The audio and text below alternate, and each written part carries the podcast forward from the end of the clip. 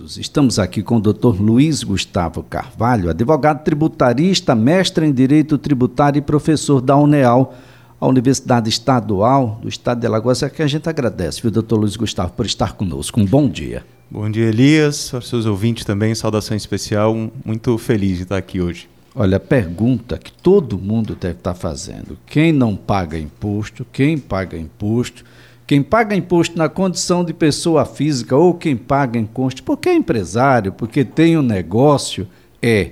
Eu vou pagar mais imposto com essa reforma tributária, professor? Olha, Elias, essa é a pergunta do milhão, né?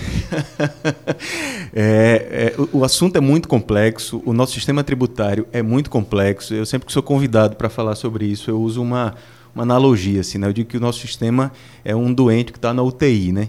E o médico, quando trata desse doente na UTI, ele não consegue tratar de todos os problemas ao mesmo tempo. Ele tem que escolher e priorizar.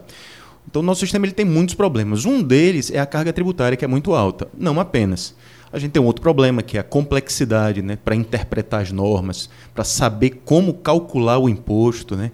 É, então, são muitos problemas. Essa reforma ela ataca alguns. Né? Então, foram escolhidos alguns problemas, é, foram priorizados e, e, um deles, sem dúvida, é uma, é uma tentativa de simplificação. Não se sabe ainda, ao certo, se essa reforma vai de fato contribuir para a redução de carga tributária.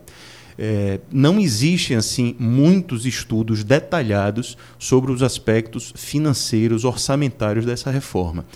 Se discute muito conceitualmente mas para a grande massa ainda não foram apresentados estudos didáticos, né, acessíveis, é, que comprovem, que apontem de fato no sentido da, da, redução da carga tributária.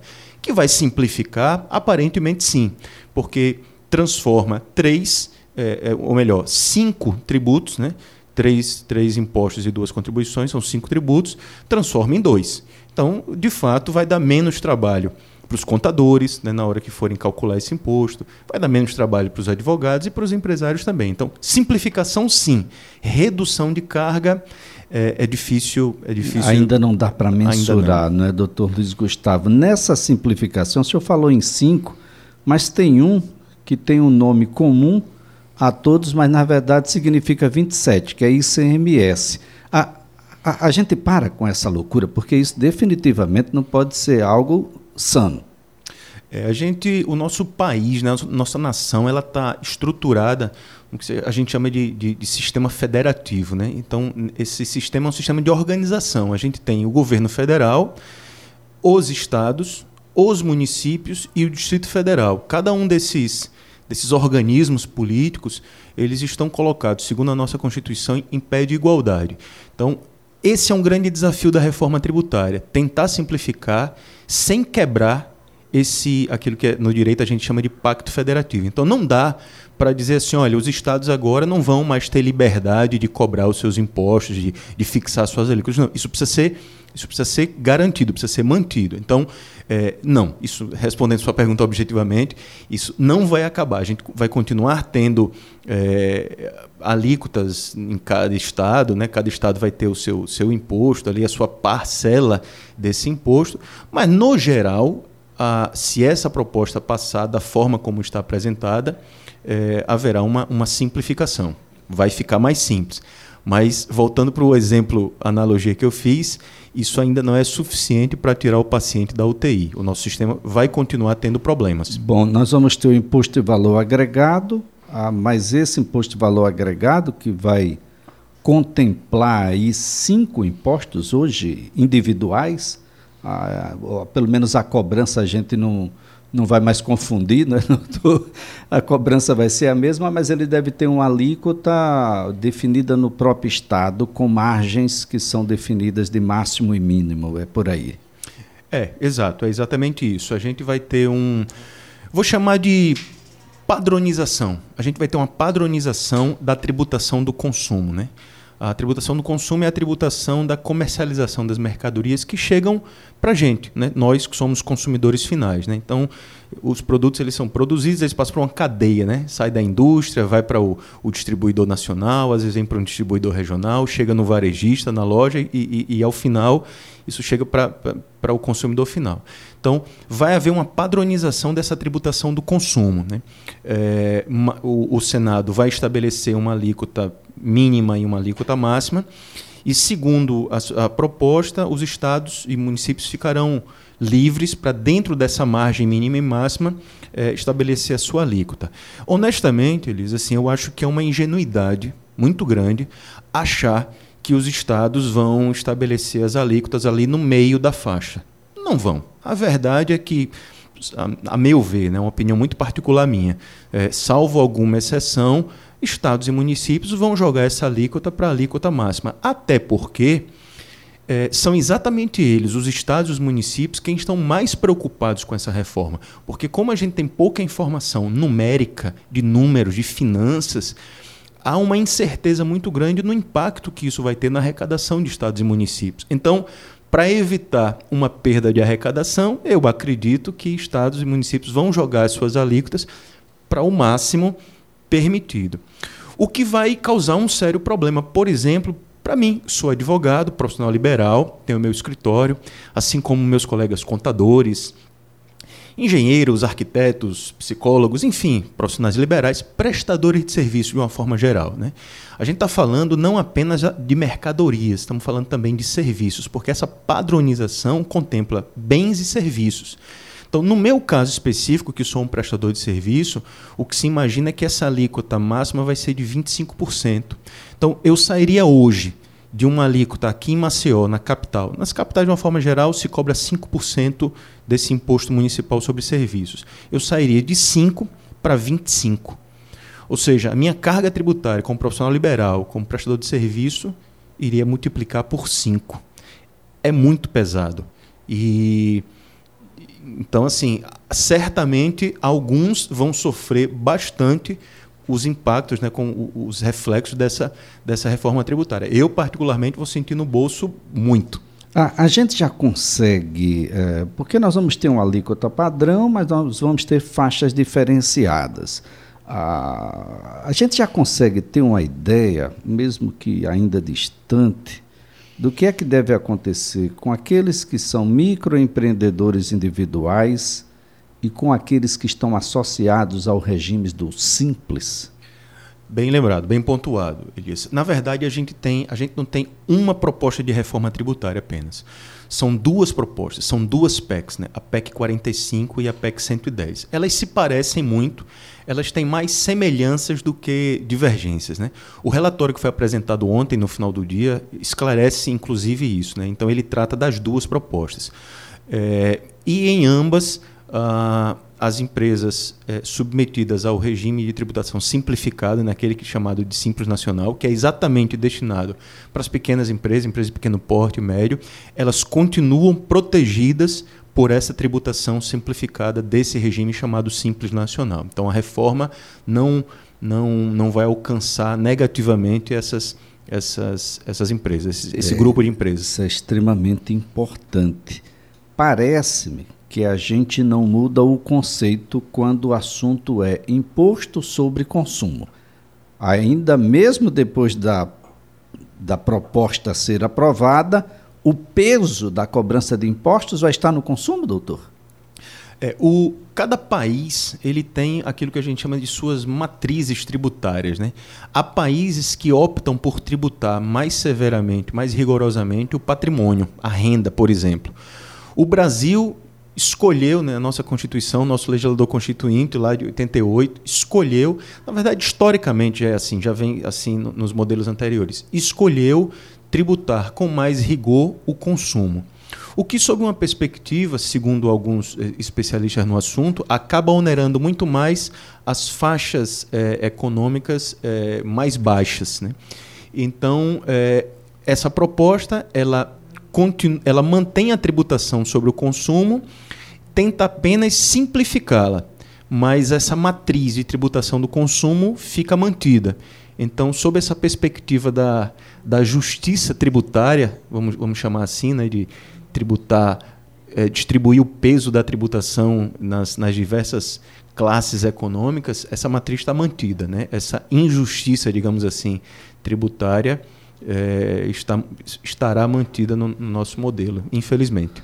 Bom, eu ouvi na matéria que nos antecedeu cashback para famílias de baixa renda, doutor. Como é que é isso? É, acho que o pessoal lá em Brasília está antenado nos novos modelos né, de é, negócios. O pessoal está né? bem. É. O cashback é um apelido né, que usado hoje no, mercado. Né? Esse nome ele não aparece na, na, na, na PEC. O que existe é a possibilidade, é, ou melhor, é a autorização para que estados e municípios, se assim desejarem, instituir, estabelecer alguma regra de devolução é, total, parcial, progressiva, enfim, não se sabe exatamente ainda como seria isso, mas de devolução de uma parte do, do, do, do imposto né, que vai incidir na, na, cadeia de consumo para as classes econômicas mais baixas. Então, a PEC autoriza isso. Se os estados vão fazer, se os municípios vão fazer, depois que a PEC for aprovada, aí é uma, uma, uma outra questão que a gente não tem como como é, antecipar, antever e nem saber exatamente quais serão as regras e os parâmetros que serão utilizados para esse cashback. Né? Ninguém diz quanto também, que já tem alguém imaginando aí que vai poder gastar por conta, esse tipo de coisa. É, é importante lembrar que essa proposta, essas duas PECs, né, elas, não, elas não detalham, elas não entram em detalhes da, da, da mudança, elas trazem uma mudança conceitual, né, aquilo que a gente chama de regras gerais, mas um outro arcabouço de leis vai precisar ser criado depois da aprovação eh, dessa PEC. Então a gente vai ter aí uma autorização, digamos assim, para mudança do regime. E a partir daí, o governo federal vai criar sua lei, os estados vão criar suas leis estaduais e os municípios as suas leis municipais. Agora, doutor, nós temos aí no consumo, então, essa presença marcante, e esse é um, um elemento do ponto de vista social que eu achava que ia ser melhorado. E, particularmente, isso me preocupa muito, porque na regressividade que esse tipo de, de cobrança dá, a gente penaliza muito aqueles que menos têm. Ah, porque oferta muito mais de, do, daquilo que ganha dentro do consumo.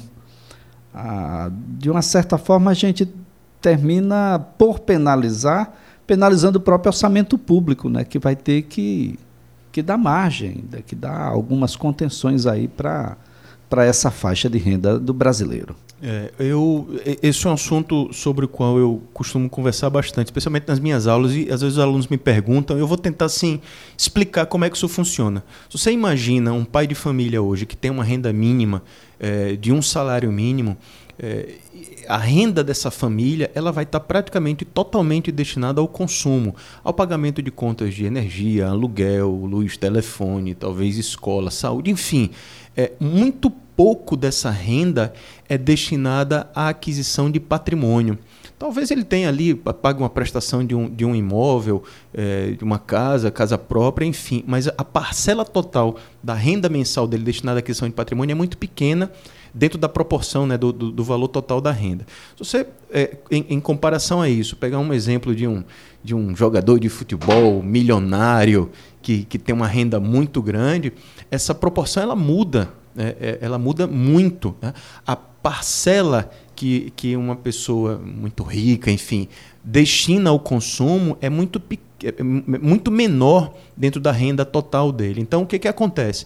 É, as, as classes econômicas mais altas acabam investindo muito mais em patrimônio, né? compra de imóveis, casas, apartamentos, ações, né? ativos financeiros. É, e, e aí o que, que acontece? Se o nosso sistema tributário ele onera mais rigorosamente o consumo, você está certíssimo. O nosso sistema tributário acaba pesando muito mais no bolso de quem tem uma renda menor.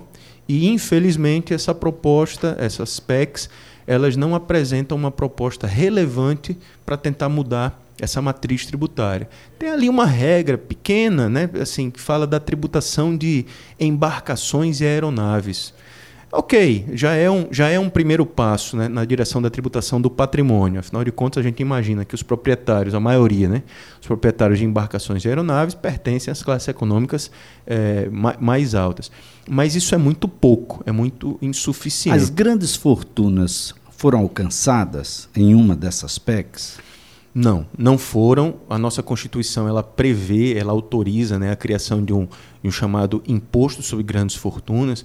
Mas, Elias, é, há, há, alguns estudos é, que apontam no sentido de que essa tributação da grande fortuna ela não seria ela não seria assertiva, ela não seria eficiente.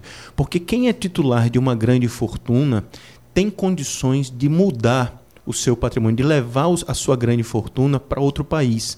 Então, se o Brasil resolver criar esse imposto, se eu sou dono de uma grande fortuna, eu levo para o país vizinho que, que não tem essa tributação.